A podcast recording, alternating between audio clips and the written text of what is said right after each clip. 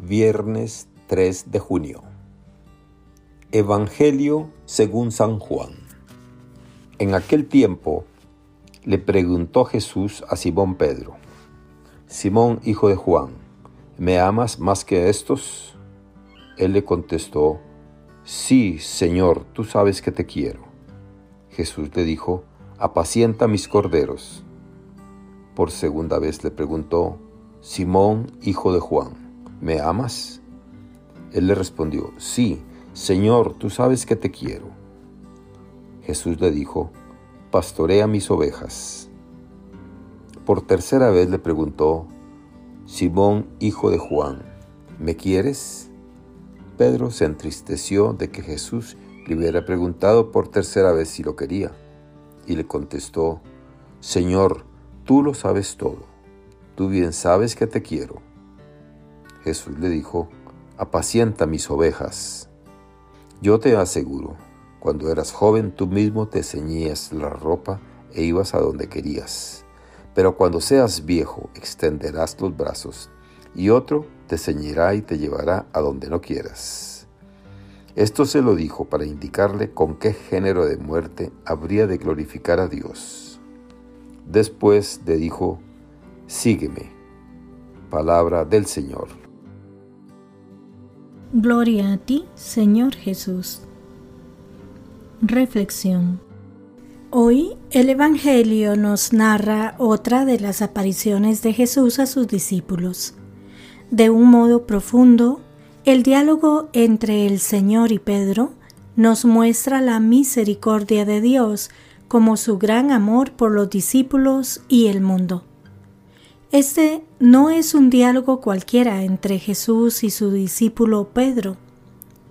Ambos, Jesucristo y Pedro, hablan de amor, cada uno desde su perspectiva. Las tres preguntas de Jesús, ¿me amas más que a estos? pueden ser consideradas como una reafirmación del doble estatus de Pedro, a saber, por un lado, como un discípulo que le ama más que los otros, y por otro, como un discípulo que le ama a él más que a sus compañeros. En todo caso, el gran acto de amor de Jesucristo apremia a una profunda respuesta por parte de Pedro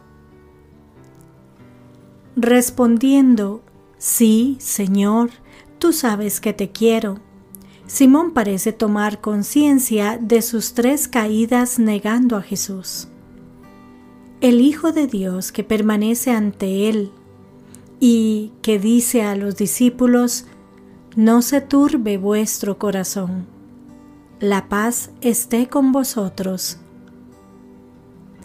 Jesús concluye este diálogo tan importante con la confirmación de la misión de Pedro y del primado que ya le había otorgado anteriormente, especialmente cuando Cristo le dice, apacienta mis ovejas.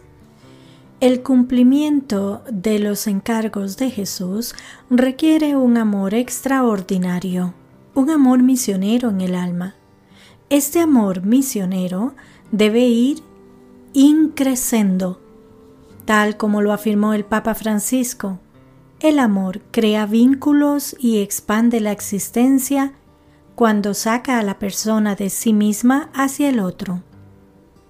Para llegar a ser sus pastores, Jesucristo exige la siguiente característica básica del amor misionero, amarle más que a nadie.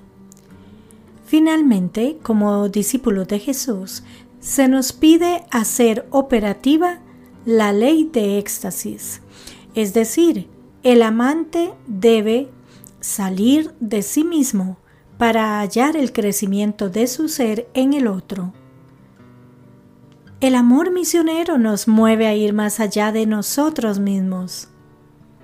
Tú amas tiene una significación universal, un valor perdurable construye en la historia de la humanidad el mundo del bien. San Juan Pablo II. Que Dios les bendiga y les proteja.